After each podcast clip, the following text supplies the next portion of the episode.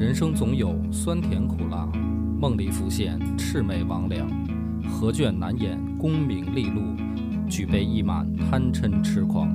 野史下酒四电台，道出不一样的精彩。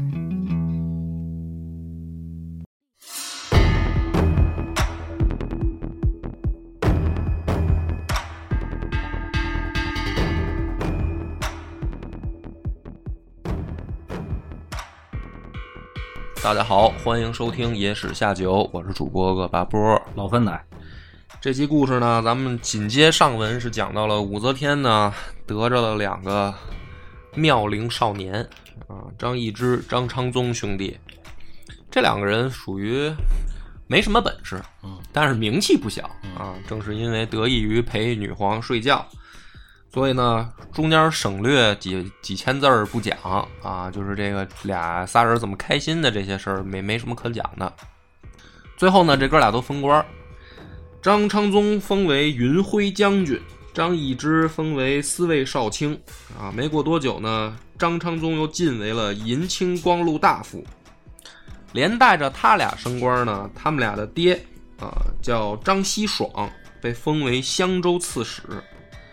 他们的妈妈啊，被封为了这个，就是封为太夫人啊。这在古代嘛，太夫人也得封。对女性这个，她也有身份地位的不同嗯啊。太夫人，这也不虽然不是官位啊，但是是一种身份的象征，就是您也算是贵族了。他妈这俩哥俩的妈才四十岁，武则天这时候六十多，嗯所以呢，好多人就是看不惯，就在这儿吧。嗯就是我觉得你别说搁在唐朝了，啊，你就是搁在现在，就比如说俩男孩啊，因为还是亲兄弟嘛，啊，妈妈才四十岁，然后他们去跟一个六十多岁的老太太睡觉，然后换换得荣华富贵。因为这个事儿你得这么看，他要是因为爱情啊，这个事儿咱们就可能心态上会开放一点儿。就是那你这爱情这种事儿，你就没有办法去呃理性解释了，对吧？那这就是看对眼儿了呗。但是明显这哥俩就是为了荣华富贵嘛，就是你不可能说是爱情了已经，所以呢 名声就不太好。朝中呢肯定就是有一些人看不惯，嗯因为没有不透风的墙，但是 也有很多人呢去拍他们哥俩。就别人拍吧，我觉得也正常啊，因为从来历朝历代不缺这种小人。但是姓武的这些哥几个也去拍，就像之前拍薛怀义那样，又去拍张昌宗跟张易之。你知道为什么吗？嗯因为姓武的他们缺乏安全感。啊，对啊，是你这个分析的很到位，因为打他们爹那儿就是属于呵 呵不不一定怎么着的下场。就是危险嘛，嗯。都得罪过这个天后啊。嗯。嗯。但是这种事儿听起来呢就很丑陋，就是你，你去想象这个，我觉得还行啊。啊你觉得如果你要带入到当时的历史环境里啊，啊。那唐朝这种事儿多了。那不是我前我上礼拜还看一节目，嗯。说这个唐朝的女性穿衣服，她就露着前面。嗯，嗯，然后这个是的确啊，就是从武则天这一朝，呃，他们的服饰变化，因为如果你去看这个相关的，比如说风俗文化考类的书籍，或者说民俗类的书籍，在服饰篇章上都会有这种记载，就是穿衣服比较暴露。所以说它是不是反过来体现了当时的一种人们的思潮？对，就是说很多的这个学者呢，他会拿这个去说啊，说反映了当时的人民的生活水平跟思想的，呃，怎么说呢？解放、提高，它是什么意思呢？就是说，呃，简单来说啊，不说很复杂的那种学术的话，用咱们野史下酒的话说呢，就是老百姓呢吃饱了，嗯，就开始想这些事儿了，保暖思保暖思淫欲了。说如果比如说这个太宗朝啊，就比如说李世民、李渊那会儿，他为什么服饰没这么大变化呢？因为可能饭还吃不饱呢，所以你就别说穿衣服这些事儿，他就想不到。那么武则天这儿就好了，所以我觉得程度不深嘛，因为嗯大家都这样。啊。但是这个里面呢，就是那些老老生常谈的呢，我就不讲了啊。有一个是大家往往陷入误区的问题，可以提一下，就是好多人认为唐朝的这种所谓的丝绸制品啊失传了，比如说有一些书去记载说，当时他们人的衣服啊，说穿三四层，嗯，你还能看见肉肉色啊，就是说就像透视一样嘛，你能看见这个人的肉体，穿三四层啊。这后来的这个，比如说丝织品或者纺织品，为什么没有这个这么透了呢？说是工艺失传啊，其实不是，其实不是，不是说古代的这个唐朝的老祖宗他们的这个纺织技术就应一定比现在高明，不是这样，是因为蚕种改良，嗯，就是这个蚕啊这种虫子，它本身也有品种。唐朝时候的品种跟现在的不一样，所以吐出来的丝本来织出来的东西就不透啊。但是这个蚕种的改良是进步的，因为它的质量更好，而且它的产量更大，所以现在的衣服不会出现什么三四层穿上还透的这种这种东西了。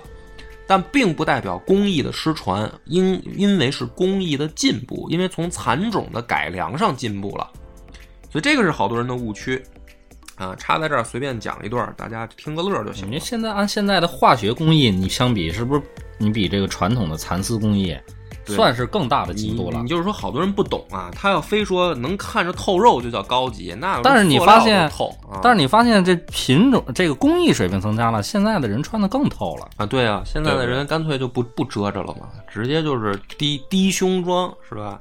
小短裙儿。那么呃，如果从这个角度来说呢，我认为也的确就是说，别说思想意识解放啊，就是说的确物质水平提高才会出现。这样的结果啊，很多人可能不理解。比如，方你理解这个事儿吗？如果你猛一听，就是说这两个事儿挂钩吗？你觉得？我觉得挂钩。我我哎，但是我以前我不认为。我自打看了那个那个呃十二时辰之后，嗯，我有了这种感官上的直观感受，我才能挂上钩。嗯嗯。唐朝到底牛逼成什么样？嗯嗯。啊，以前不行。以前没有这种感官，对，就是这个的确呢，大家可能因为我是经历过这个等于思思想的转变，所以我才问出这个问题。我猜啊，大多数人可能一样，就是觉得说这个，比如说经济的好坏跟人的穿着这两个事儿有什么影响，是吧？其实真的有影响啊。那么不多说啊，咱们就点到为止。那么没过多久呢，薛怀义虽然死了，但是他主持修建的那个明堂。他不是放把火把天堂跟明堂烧了吗？闹脾气，闹脾气。后来他死了以后呢，但是修复工作还在继续，因为毕竟这个是属于怎么说呢？国家的呃政府的建筑面子工程啊，对，面子工程吧，你可以这么理解。所以呢，修复完成了以后呢，就把这个当年当时的天堂明堂改名叫通天宫啊，改了个名字，预标志着它修复完成。那么因为这件事儿呢。所以在四圣十三年的时候，改元为万寿通天，就是武则天的这个年号有好多都挺奇怪的啊，但是它都有来源。万寿通天这个年号是因为通天宫竣工。本来呢，大家以为是一改年号都是好事儿，但是其实这一集的主要矛盾不是在这儿，出坏事儿了。当时呢，万寿通天元年就接到一个消息。说松漠都督李进忠和归成州刺史孙万荣两个人造反，造反的程度呢是李进忠自称无上可汗，然后攻陷瀛州。那么这两个人呢，大家一听肯定也觉得没什么感觉啊，就是说根本就脑子里面没有没有印象，说历史上这俩人是干嘛的。但是他们两个的这个事儿值得一讲。他们这个地方攻陷的是瀛州，对吧？瀛州以北有一个种落，叫东湖。啊，为什么这个李进忠他自称无上可汗呢？东湖在经历了这个唐初，包括唐初之前啊，到唐初以后呢，出现了两个部落，一个叫西，啊，就是。三点水小溪的那个溪，去掉三点水，右半边这个部落叫西部，还有一个就是契丹。这个契丹是从这个东湖发源而来的。那么当时呢，在大唐初年的时候，他们归附突厥，这两个部落跟着突厥混。后来随着大唐的强盛呢，有一个契丹的酋长叫孙傲曹，就来入关向唐廷称臣，就是说啊，我东突厥换个大哥啊，我们不跟他玩了，我们还是觉得大唐好。所以当时呢，大唐就在契丹部置了松漠府，然后在西这个部落置了饶越府。那么这两个地方就相当于进入大唐的行政范围了。于是呢，到了武则天这一朝，出了这件事儿，松漠都督李进忠和这个归程州刺史孙万荣造反。为啥呢？是因为当地的他们的这个就是瀛州都督啊，呃，属于胡搞乱搞啊，欺负少少数民族兄弟，所以这两个人受不了了，就造反了。那他为什么姓李呢？是因为他们归附唐朝的时候赐姓的李，所以这个李进忠，你听这名字一看就是汉人给的啊，他自己肯定不爱不爱起这种名字，自称无上可汗。所以说白了呢，嗯、就是契丹人造反了。大家都以为说这个契丹是到宋朝的时候，因为看《天龙八部》嘛，只有知道有乔峰这个胸口纹狼头，这那个时候大家以为说契丹崛起，不是。唐朝的时候就有契丹人，这两个人呢一造反，武则天就派左阴阳卫大将军叫曹仁师，右金吾卫大将军张玄玉率兵平叛。然后呢，这个武则天呢又继续秉持着自己咒骂别人的风格，就把李进忠改名为李进灭，孙万荣改名为孙万斩啊，他就喜欢干这事儿。要不老改年号呢？啊，就是我觉得武则天吧也挺逗，嗯她有一种说不好听一点啊，就是老娘们儿习气。嗯，她但凡碰上他看不顺眼的人，他就喜欢给人改名儿，然后改一个比如说难听的名字骂人家，心中的不啊，悦。以解恨。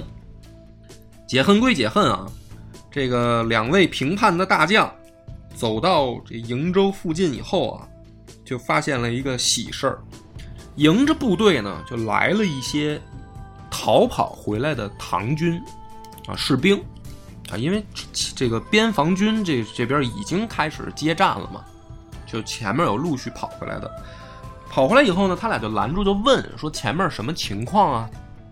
这些人说啊，说我们是俘虏，就已经被契丹人抓住了。但是呢，说他们这个时间一长啊，没粮食，所以呢，他们就把好多这种俘虏就放了，就说你们就回去吧，啊，我们就跑回来了。这哥俩呢，一听就是曹仁师和张玄玉一听呢，就觉得说有戏啊，因为大家都知道兵马未动，粮草先行嘛，这还没打呢，敌人已经没粮食了，说太好了。于是呢，这个张玄玉率兵急进，一边走呢，就发现一边啊，路上就能看到好多这个胡人士兵啊，一些老弱残兵，沿路就这么缓慢的，就是挪动啊，也都一看就营养不良。再往前走呢，发现还有很多瘦骨嶙峋的牛羊，啊，就明显就是吃不上饭的状态。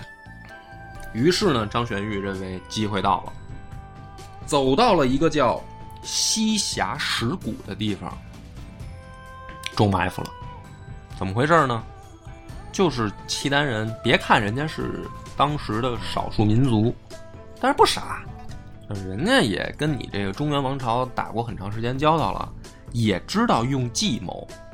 前面放出来的就是假消息，啊，就是让你感觉说我们已经不行了，赶紧来吧，啊。然后在西峡石谷这个地方设伏，张玄玉直接就全军覆没了。他被敌人杀掉以后，他的兵印，就是他手里面这个盖章的这玩意儿，就被人家拿到了。拿到以后呢，马上孙万荣就做了一些伪造的文书，盖上印，然后往回发，发给什么呢？这个曹仁师还在前进的路上，各部呢就接到这个消息了，说我们的前军胜利了。嗯实际上是造假的文书。然后剩下曹仁师再带着所有的部队率兵急进，最后这一路平叛的部队是全军覆没。就是所以说，这个曹仁师和和这个孙玄玉为什么俩人也不张张玄玉啊？为什么不出名呢？啊，就是到这儿刚出场就结束了。然后这个消息就传回了东都，武则天一看说，那就得再派人啊，于是派了同州刺史武攸宁、武攸宜，然后让他为清边道大总管，就自家人嘛。但是武则天这一朝呢，他有的时候，因为你像李世民和李渊那会儿啊，他们一般封一个，比如说啊大将军出征，就给他配一个什么某某道行军总管。当时呢，咱们讲过，一般我看到这个名字，我就能清楚这支军队它的补给线。因为比如说啊，比如说幽州道行军大总管，那就知道了，这支部队它的进攻方向上，沿途补给由幽州提供。啊，比如说这个凉州行军道大总管，那就是由凉州提供，所以你就大概可以判断出来这支部队的行军路线。武则天这一朝呢很有意思，他封的这个很多行军大总管是名头，看不出来他的补给线。这个武攸宜呢就属于这这个范围啊，就是我从文字上乍一看，我是判断不出来他从哪儿出兵的，所以呢。很多这个具体细节我就没法讲，就我只能靠猜测啊，除非有很确切的历史图地图资料告诉我武攸宁是武攸宜是怎么走的，不然的话就别瞎讲了，万一讲错了又是惹人笑话。但是敌军呢，在书上写的很清楚，就是这个孙万荣或者叫孙万展啊，已经进兵到崇州，那么基本上就是已经进入唐境了。就不是在他们自己的这个地方折腾了。这个时候呢，武则天接到了另一个部落的书信，就是突厥人。突厥人呢，这支有一个首领叫莫坠可汗，他给武则天写信呢，说：“我愿意帮你打契丹，但是呢，我有一个条件，希望和亲。”突厥呢，咱们之前也讲过，就是说经常属于跟大唐在边境上有摩擦，所以这个莫坠可汗呢，就是说借着这个事儿呢，我帮你干掉你不服不服你的小弟，咱俩呢结亲。于是呢，武则天封这个莫坠可汗为千善可汗兼左卫大将军，出席松漠府。其实这时候应该不能叫松漠府了，因为他们已经造反了。然后非常顺利的就是这个李进忠啊，正好这时候死了，书上写是吓死的，但是我认为这个有点太夸张。这个孙万荣呢，正好带兵在外，这被突厥人等于超后了，而且这个莫坠可汗很狡猾，他超后以后，直接呢就把这个契丹人的这些部落里边的老弱妇孺就给抓走了。抓走以后呢，这个孙万荣就等于无家可归，而且呢，等于这个大军在手啊，又在外面，干脆就是我就一路杀到底。孙万荣就带兵杀进了冀州，就是咱们现在的河北啊，然后呢，干掉了刺史，冀州刺史叫陆宝基，屠戮民众数千人，然后河北震动，河北一震动呢。魏州刺史叫独孤思庄，啊，他就在这个河北境内嘛，他就慌了。他说：“这怎么办？我这也没打过仗啊，然后这大军来了，敌敌人这么凶猛，听说还喜欢屠城，就马上给朝廷上书，就说我扛不住啊，你得赶紧派兵救我。”那么我们的这个另一个主角就出现了。武则天知道这个独孤思庄啊不灵儿啊，打仗肯定不行。于是呢，就想起了彭泽令狄仁杰，就等于把狄仁杰起复了，啊，从县令让他去替代独孤思庄，成为这个魏州刺史。狄仁杰呢去了以后，马上就安抚百姓，因为这个时候百姓都准备收拾收拾行李，就准备跑啊，就躲避战乱嘛，准备跑。狄仁杰一到任呢，先跟百姓就说啊，说不用跑，没事儿。敌人还远啊，你们呢该种地种地，该干活干活。就算是敌人真的到附近了，就是本刺史也有办法。所以大家呢，你你不用瞎跑，你一跑反而危险，对吧？你去哪儿无家可归，你反而危险，你就留下来，放心。然后呢，朝廷这边又派下官尚书王孝杰、羽林卫将军苏鸿辉统兵十七万去接战这个孙万斩。赶上这地儿呢，也巧了，又是到这个东峡石谷。就上一回曹仁师这全军覆没的地方，又到这儿了。刚一打，契丹兵就跑了，就打不过唐军。所以呢，这王孝杰呢一看，说：“你看，你要不用阴谋诡计，正面交战，你还是不行嘛。”于是率兵急进。结果呢，在这个深山峻岭当中再次中伏，十七万大军全军覆没，第二次了。啊，唐朝的这支平叛部队全军覆没，然后呢，就惊动着这个武攸宜。这个时候，这家伙已经走到渔阳了，就是咱们北京附近了。走到渔阳了，一听说前军王孝杰又全军覆没了，给这哥们吓得呀，不敢动了。然后孙万斩啊，就进屠幽州，就开始在这个河北地界。大肆的抢掠，然后呢，这个武则天一看，说：“我靠，这不行啊！你让他这么折腾，再派右金吾卫大将军武夷宗为行军大总管，然后右鲍涛卫将军何家密出师支援。你就发现，越是到危急时刻，武则天越用武家人，但武家人又不行。但是对，问题就在这儿，武家人又不行。”这个时候呢，这个前前后后加起来，就第三次出军的这支兵马已经又添加到二十万了，啊，人数啊，虽然史书记载这个兵力的时候总是有水分，但是我认为呢，就是说你就算把它砍一半十万，前前后后这一仗下来，已经起码战损在二十万的级别了。然后现在又在添兵，统兵二十万，然后这个武夷宗军至赵州，又想跑，啊，又想跑，拦都拦不住。但是就在他跑的时候啊，有一个好消息传过来，说当时这个孙万展啊打败王孝杰，就第二次平叛部队的时候，他在柳城的西北四百里依山建筑了一座堡垒。干嘛用呢？他就把自己这支部队里面的老弱妇孺存到这个堡垒里，就避避免再出现上一次啊大军在外，结果老家被人偷了，然后这个家眷都被人抓住的这种情况。然后留自己的妹夫叫以渊宇居首，结果呢又被这个突厥的这个莫坠可汗给逮着了。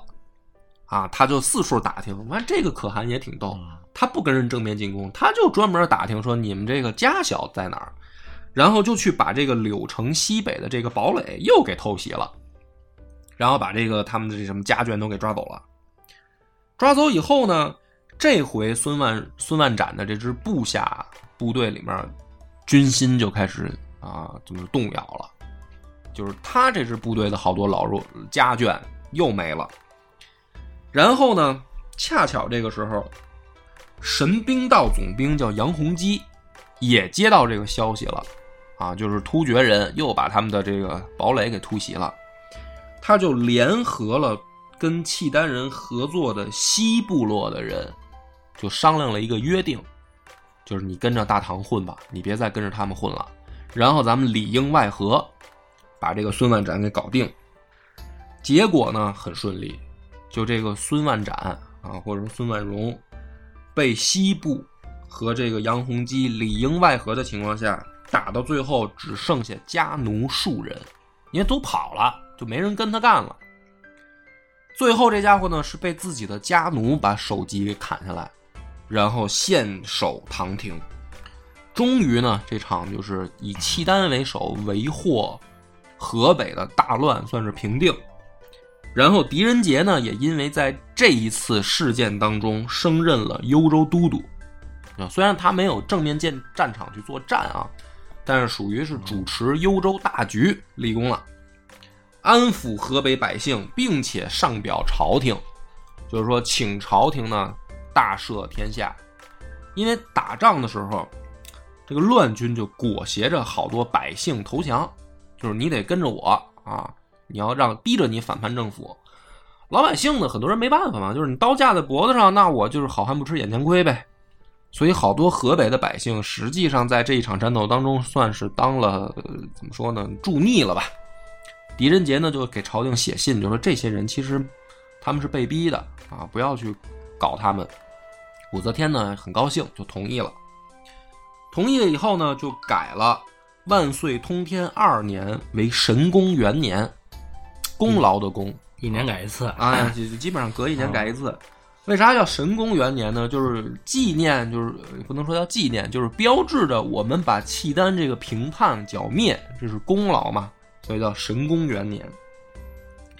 但是这个时候呢，莫坠可汗啊，他就提出来了，说我当时帮你打契丹的时候，我就有条件，对吧？咱们和亲。那现在呢，事儿我也办到了，我就要希望你能兑现承诺。朝廷呢就派了一个使者，去跟他去进行沟通。这个臭不要脸的使者叫颜之威，他做到什么程度呢？他去跪下亲莫坠的鞋，就是拍马屁拍到这个程度。莫坠一看就很高兴啊，说：“你看这个家伙很识时务啊。”于是呢提了条件，就是说不但希望和亲，我们还希望呢把原本我们六州的降户。归还给我们，并且呢，开了一个物资清单，就是说我这儿缺衣少粮的，我帮你打仗也不容易，对吧？你这总得给点物质补贴啊。六州降户是什么呢？就是说原本突厥人啊，也有慢慢迁居到唐朝境内的，呃，投降的百姓。差不多呢，他们分散在六个州，就是丰州、盛州、灵州、夏州、朔州、代州。就基本上都是，呃，北部地区边境上的这些州郡里面，那他提的这个条件的意思呢，就是说，能不能把我这些已经迁居到你们内地的百姓还给我？因为我现在部落就是人是第一的这个生产力嘛，我现在还给他是迁到他的境内，还是原地还给他呀？迁迁到他的境内，嗯啊。那么这个事儿呢，武则天接到这个消息以后，他就得琢磨了，就是我要不要同意他开出来的这些条件。手下呢又出现了两种意见，凤阁侍郎叫李峤，他认为这件事儿绝对不能同意，嗯因为说，首先突厥人这一次虽然帮了我们，但是别忘了之前。啊，你说咱们打这个高丽的时候，经常是背后捅刀子，所以这一次帮帮了咱们，但是并不是跟咱们一条心。你现在把人还给他，是吧？还给他物资，嗯这无异于什么呢？把兵给盗贼，把粮食给强盗。嗯毛主席怎么说？存地失人，人地皆失。对啊，那么这个是一派意见，另一派呢就是大纳言姚愁、姚寿啊。姚寿认为说，首先这个契丹已经被他们给打败了，可见突厥的战斗力还在。那么这个时候，他不管怎么说是立功了啊，我们要有大国的这个风度，就是对于帮我们立功的人，你应该奖赏，对吧？不然你其他的这个部落会怎么看？哦，帮唐朝打仗，结果什么好处都没有。另外呢，就是说，既然他有战斗力，如果你再把他逼反了，就是河北可是刚刚平定，他再反了，河北又乱，这种这种结果我们承受得了，承受不了。所以朝中就分成了两派意见。那比如说，芳儿，你听这两派意见，如果你是皇帝，你觉得咋办？硬刚啊，武则天啊。就是你选择听这个李峤的，对呀、就是不能给他。对呀、但是呢，实际的历史发生的是武则天认为，你要考虑到就是河北刚刚平定，于是呢做了稍微的修改啊，六州的降户一共有数千帐，是吧？少数民族兄弟喜欢住帐篷，所以按照一帐一户这么计算，有六千，这个差不多有六千六州有千帐，让他们回到自己原本突厥的部落里。给粮食给了四万斛，彩缎给了五万匹，农器具三千，铁四万斤，就是物资清单基本上算是满足他了。然后呢，同意取莫坠的女儿为王妃，这不是和亲吗？你嫁个闺女进我们唐朝，但是呢，原本的地盘不能给你。莫坠呢？接到了这个回来的书信以后呢，很高兴，准备娶他闺女的是谁呢？是武承嗣的儿子，叫武延秀，啊，据说小伙子呢长得也是，呃，一表人才，也算是这个王爷嘛。王呃，武延秀是淮阳王。那么在讲到这儿的时候呢，这个再插一句啊。因为北方的这个局势稳定，狄仁杰呢升为了栾台侍郎同平章事，就是再一次升官，就感觉北方算是安定了。那么唯独呢，就是武承嗣和武三思这个时候呢，还想着说，这一仗毕竟咱老武家是不是有功啊？因为平叛的两个两支部队的这个军事长官都是武家的人嘛。所以呢，就开始不停的给，呃，武则天呢吹风。但是呢，狄仁杰一上位以后呢，再一次秉持了李昭德的建议，就是咱们老以为说武则天是立侄子还是立儿子这件事是狄仁杰最关键，实际上大家忘了前面还有一个李昭德嘛。那这个时候李昭德已经死了，狄仁杰是继续了李昭德的言论，就是说。啊，你儿子跟侄子，你不想想谁到时候给你这个立立庙啊？有一天呢，武则天就是问狄仁杰说：“我啊，昨天晚上做一梦，我这梦里面呢有一只鹦鹉飞到我的房子里边，可是我仔细一看呢，这个鹦鹉啊两个翅膀都折了。说爱卿，这是啥意思？”啊，你能解释不？我不能解释。但是我发现这些帝王啊，特别喜欢就是拿这种梦里的事儿作为比喻。嗯，你要是我要是大臣呢，我就会直言不讳，我就是说，陛下，如果你要真是喜欢梦境中的这种动物世界呀，嗯，您不如就别醒来了啊 啊。那么狄仁杰是这么解释的，说鹦鹉是为啥呢？说因为您姓武，这个是谐音啊，谐音梗。然后说两翅皆折呢。就是说，两个翅膀代表您的两个儿子。说如果两个儿子都在，那可保太平；如果两个儿子都死，那就像梦里的鹦鹉一样，两个翅膀就折了，你就飞不起来了。所以这个问题是你看啊，这是狄仁杰回答的吧？但是武则天说这个梦境是她自己编撰出来要考这个狄仁杰呀，还是说这就是给他的启示？老天爷，这个呢，就是。等于说，我看唐朝历史里面为什么老像小说，就在这儿，总是有一种小说的感觉。嗯，就像你这个问题啊，因为如果这件事儿放在汉朝，嗯，其实就不奇怪。嗯，为啥呢？因为汉朝本身流行谶语，嗯，流行天命，嗯，是吧？就是比如说曹操那会儿都已经到汉末了，他还要说：“若天命在我，我为周文王。”那实际上什么意思呢？汉朝人是非常相信天命的，就是他们把皇帝跟天命啊，其实是看作两回事儿。你其实可以看换皇帝，但是你要看你有没有天命，就你不能篡位。比如说，咱们打一个比方，董卓，董卓说这个少帝不好啊，我想立这个陈留王。那么好了，有的人可能是骂董卓。但是呢，从汉朝人的这个思维里面，天下还是姓刘，就是天命还是在刘氏。那么，为什么很多人不理解？你比如说曹操手下的荀彧，这个荀彧，大家就是我们以现代人的角度就觉得很奇怪，你帮着曹操一步一步爬到了权力的顶端，可是到曹操享有称王称帝的想法的时候，荀彧你又跳出来第一个反对，大家就会觉得荀彧很矛盾，对吧？其实不是，是因为我们不生活在汉朝。如果你仔细去看汉朝人，你就会发现他是相信的叫天命，就是曹家如果篡位了，你就改了天命。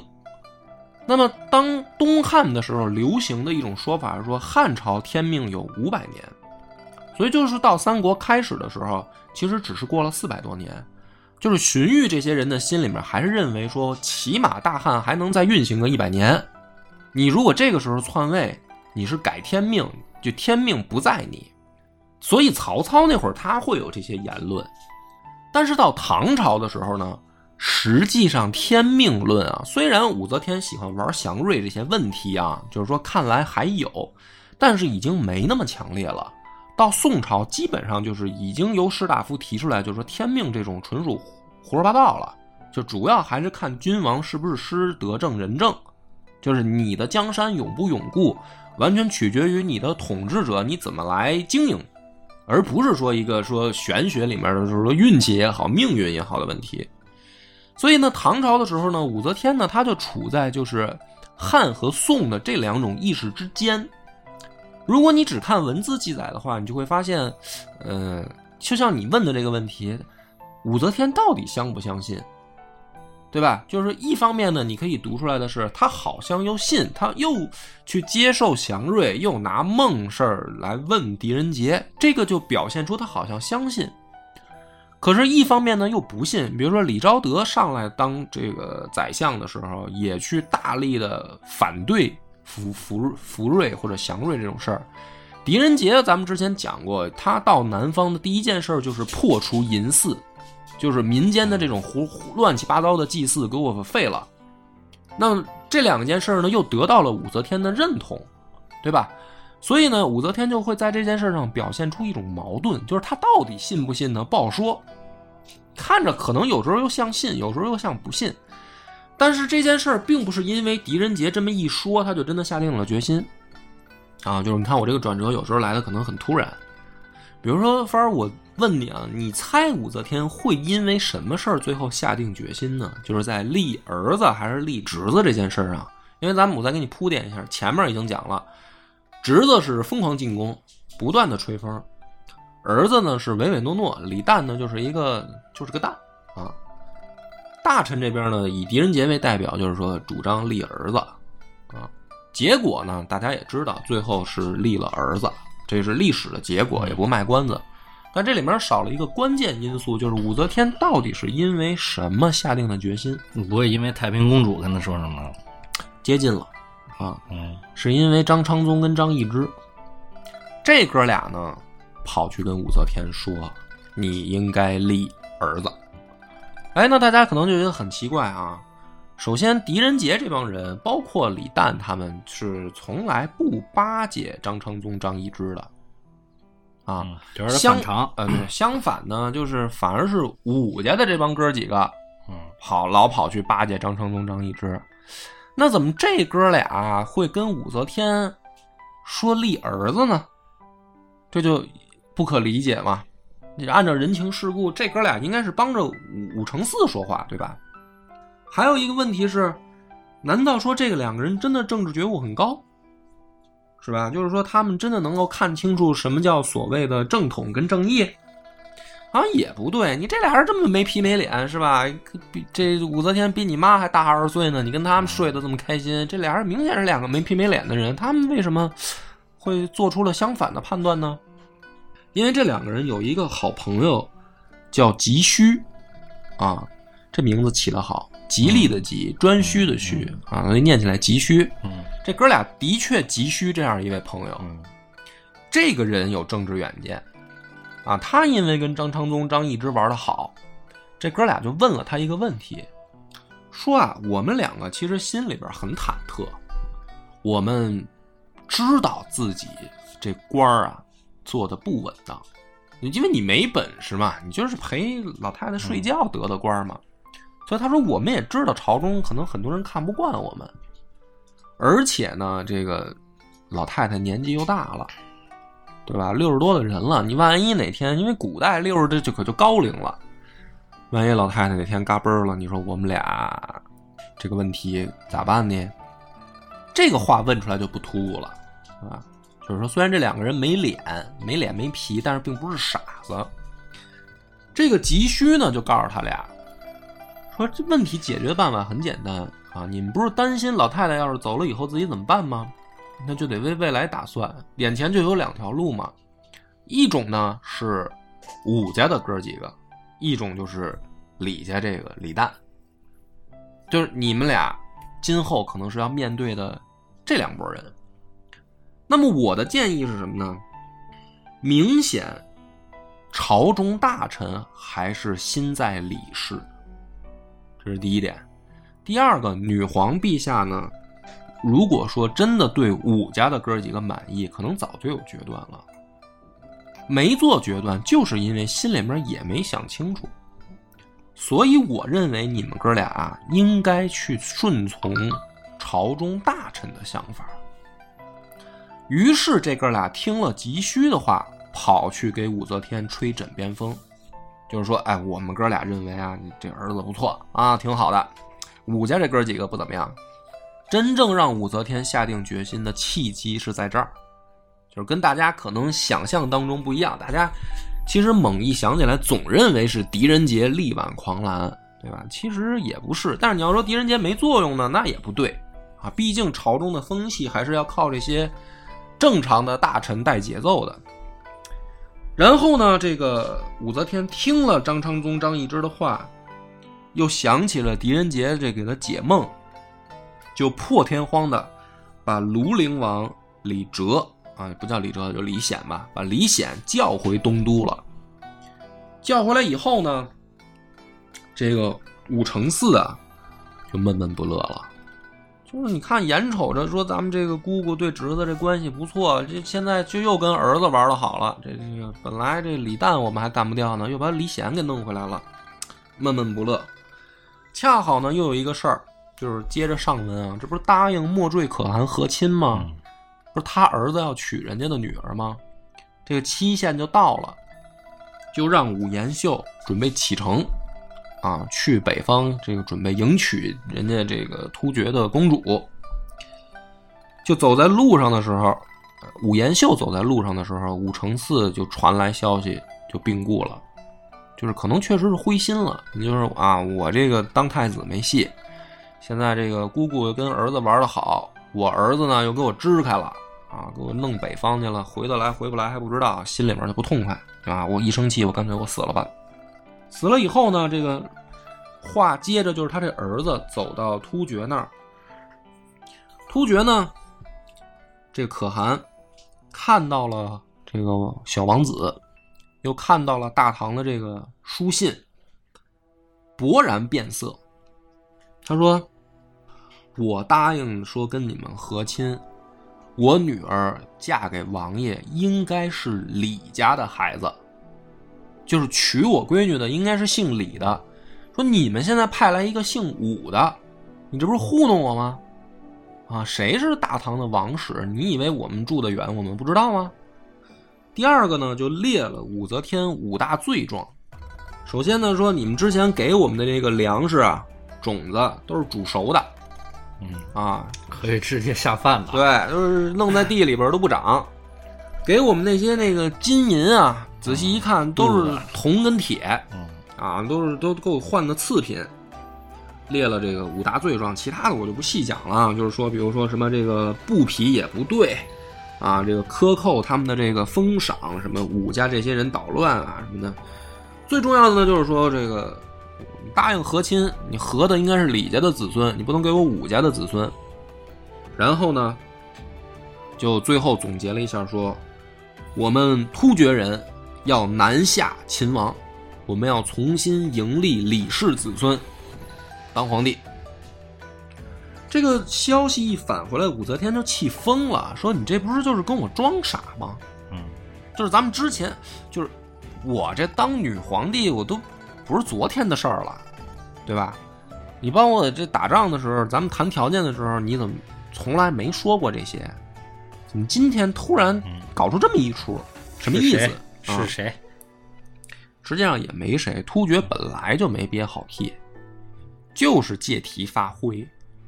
所以呢，他说到做到，啊，真的带了十万骑兵，开始率先进攻靖难军、平敌军和清夷军，就是唐朝北方也有这种边防部队。他先开奏，武则天暴怒之下，啊，派这个大军一共三十万平叛。这次的进攻目标是突厥，就北方就又乱了。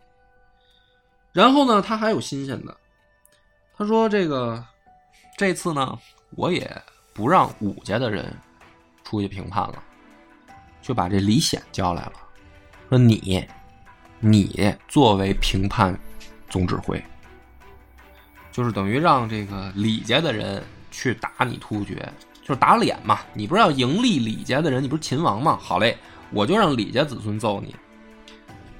庐陵王李显现在重新又被立为了皇太子，并且加了个河北道元帅的职衔然后呢，让李显自己募兵。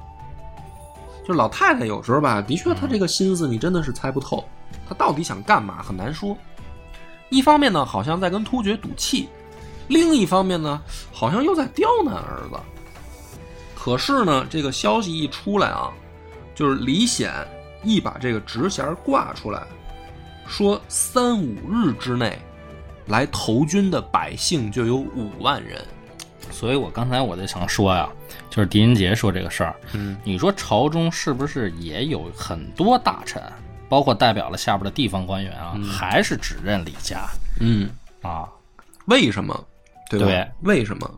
其实我们到这儿呢，我们先讨论一个问题。这样吧，我们先把这个尾巴结了啊，因为这个武则天一看呢，说响应太子的人这么多，嗯，又吃醋了他。又吃醋了，他又不让李显去了。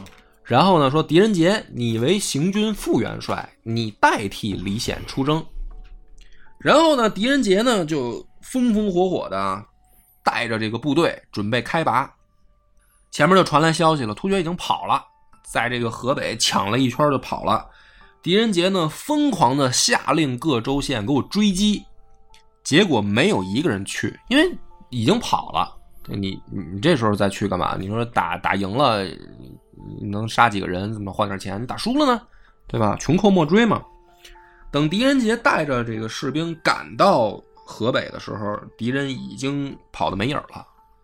所以狄仁杰呢，就是叹气数声，就是哎，没办法，这个尾巴先收到这儿。但是我们要讨论刚才你问那个问题：为什么武则天就是已经称帝了，也算有几年了啊，还是不得人心？这个问题我们今天就需要讨论一下，因为讲武则天已经讲了好几集了。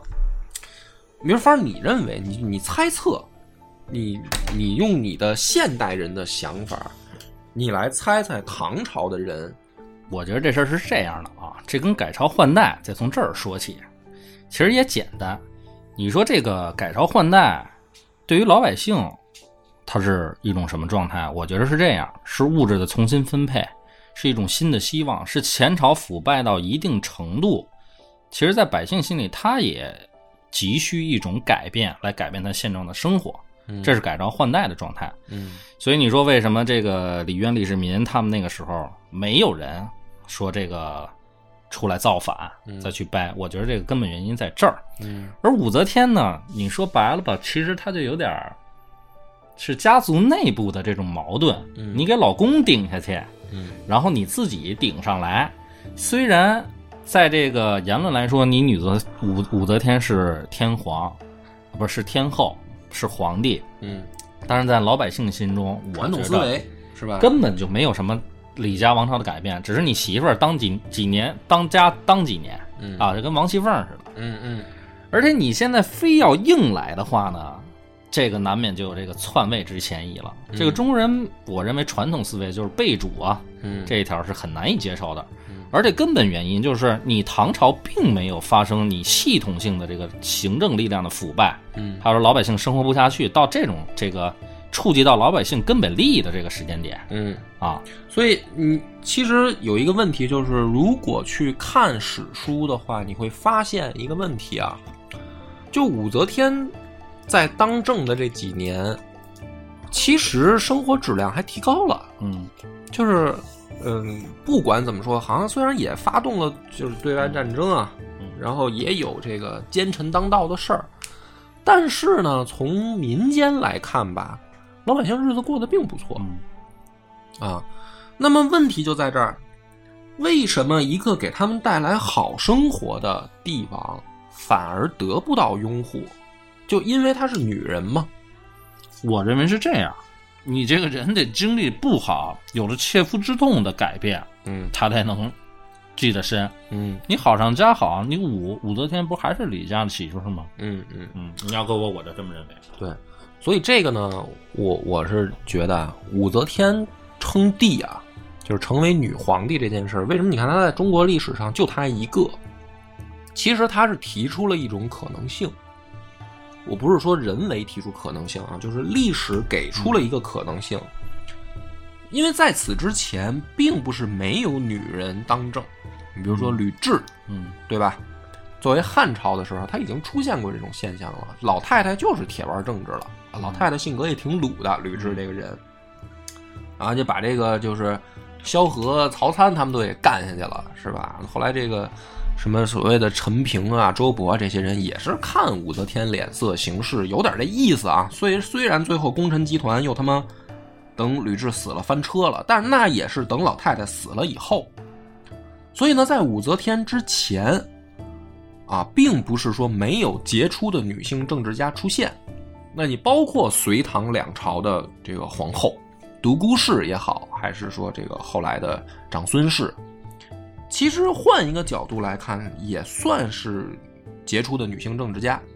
再包括北魏的时候，这个太后，对吧？呃，帮帮帮助孝文帝改革的这位啊，她都是杰出的，就是我国历史上出现的女性政治家。但是前面都没有人称帝，所以武则天呢，她这儿做出了一个历史的可能性，就是说女人可不可以称帝，而且她做到了。但是呢，从因为不用讲到完啊，因为结果大家都知道，就讲到这儿的时候，已经是一个非常好的时间点了，就可以来讨论一下这个问题。其实这种历史给我们展现出来的就是女人不能称帝，没有可行性。这种可行性的缺失是跟整体的这个怎么说呢？中华民族的这种传统思维产生了一个强烈的，呃，怎么说呢？叫相斥的结果。这种违背就是说，不是说你的功绩、你的好坏、你的行政能力所能左右的了，而是说你这个事儿就已经无法被普通人接受。那么这种无法接受呢，在古人的眼里，就是说我们所谓的纲常伦理这件事儿是不允许打破的。比如说，如果女人可以当皇帝，那么一家之主可不可以改变为女人？对吧？就是说，比如说我们这一个家族，啊，可不可以女人说了算？这是第一点。那么大家听起来说这有什么不行的？比如说按照我们现代社会的观点，这个家里边女强男弱也不是一个新闻了。有很多家庭都是这样，可能女人出去挣钱，是吧？这男的当家庭主夫，在我们现代社会不是不可能实现的了。但是在古代真的有这么难吗？那我们就要拿一个时间维度来说，对吧？我们从上古父系社会到武则天的唐朝，这个经历了多少年？又有可能几千年吧，得。对吧？因为我们真的按照这个上古五千年来算的话，那你就往短说，也有个一千两千年的这么一个时长了。这个时长下，大的意识形态都是父权，或者说叫男权社会，它奠定了整个社会的运行基础。小到一个家庭，大到一个朝廷，都是男权的说了算。那么。如果武则天的这个事儿出现了以后，它就是在挑战一个社会的纲常伦理。就是说，那比如说那个在那个时代，有没有可能女人当家做主？实际上呢，还是不具备这样可能性的。就不管大唐如何的开放，如何的奔放，甚至这个事儿还是不到动摇的时候，没有先进到那种程度，对吧？因为一个家庭的主要收入来源和它的生产力也好，还是它的这个怎么说呢？当家做主还是要靠男人的，这种东西是。怎么说？原始原始社会到封建社会无法撼动的，甚至到现代社会，虽然女权崛起啊，有很多你不管她是田园女权还是真正的女权斗士，但是你不可否认，就是在我们哪怕现代社会基础上，女性能从事的还是服务业嘛。虽然服务业已经成为这个最大的，怎么说呢？这个产业产业啊，就是农业工业已经是。不是所谓的支支柱性了，就不能叫怎么说呢？这个话就是说，服务业虽然是最大的面儿大，面儿大，但是比如说，呃，真正到农业工业上，或者说重体力劳动上，还是要靠男人嘛，因为这是生物先天决定的。那你女人就是，比如说体力上不如男人，那你说要按这种思维发展下去，就是以后出现了这种智能机器人，嗯，代替了人类的体力劳作，嗯，那会不会出现这种情况？嗯，我觉得男女平等是一个趋势，那么这，但是我认为它也就是一个极限。你要说女人当家做主，反过来，比如说像回到母系那样女权社会，可能吗？我觉得，我目前来看，从史书到发展到现在，我觉得还是不太可能。就是我觉得现在不可能了，以现在这个阶段往后发展不可能了，嗯，因为他的思维和思想是改变不过来的。对啊。嗯。对啊，所以武则天对抗的，你要按现在的话来说，她在对抗的是人类的基因。对，就是这个是可能我们提出来的一个纯属非专业的角度啊，但是我也是这样认为的。就是说，武则天看起来好像在在对抗的是一个呃朝廷，好像在对抗了一些男臭男人，但实际上他在挑战的是一个文化基因的问题。而这个文化基因呢，是已经有上千年演变出来的了，它不太可能成功。另一个问题就是说，嗯，延续问题，就是说，你真的是你的女皇帝也受到了大家的拥护跟爱戴，那么历史提出来的问题就是你传位给谁嘛？对，对吧？就是你是到底是传位给武家的，你还是传位给李家的？那么如果说你传位给李家的，那你之前所做的这些事儿实际上是没有任何意义的。就是只是把你的名字留在历史上而已，但是对于大的这个王朝的延续来说，你就是一个呃怎么说呢？叫意外事件。就像你刚才说的，对于老百姓来说，这还是老李家在的天下。那么如果你传位给武家，就是武家的子孙，这就有一个问题。唐时人们提出来的，比如说像狄仁杰、李昭德他们提出来的，就是说，呃。宗庙祭祀问题嘛，那我之前也解释过，为什么人家会那么考虑问题。但是其实实际问题就是如何的运行，就是那你传位给武家了以后，武家是不是还要按照父权结构去延续呢？你比如说武承嗣真的继位了，他是不是要传给儿子？对吧？那么如果是，如果是这样，实际上。归根结底，武则天做的还是没有任何意义。就是，你就发现他其实看起来有两条路选择，实际上两条怎么选，父权结构不会动摇。武家上位了以后，一样会传给儿子。那他为什么从来没考虑过太平公主呢？哎，这个就得留到太平公主跟这个上官婉儿他们还有韦皇后的时候再去讲这个问题啊。但是我们先把时间节点放在武则天这儿，就可以发现。其实老太太面临了一个看起来两难，实际上就是没有选择，因为她是第一个，他作为第一个吃螃蟹的人，他就看到了我这个事儿不论怎么选择，我做的都没意义，我就是传给武承嗣了，武承嗣还是会给他儿子，那那这个东西，我我作为的这个什么女性皇帝这个这么一说，无非就是我留下一个篡位的骂名嘛。我把老李家变成了老武家，对于我个人来说，我我追求的这个所谓的女皇帝这件事儿不是一个常态，不是说啊，从大五周一朝开始，最后，比如说像国外啊，他们的这个可能血统观念比我们更加的怎么说呢，叫包容一些，因为有女皇嘛，对吧？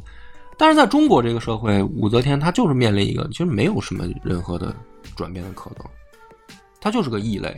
那么她这个异类到最后到临六十多岁的时候，她要看到的角色就是说，那我只要我自己的皇位稳固的话，延续的事儿就还是顺了。怎么说呢？叫纲常伦理。纲常伦理。那么在古人来说，这个也叫天命。就我们虽然之前讨论的这个天命问题，你说纲常伦理算不算一种天命呢？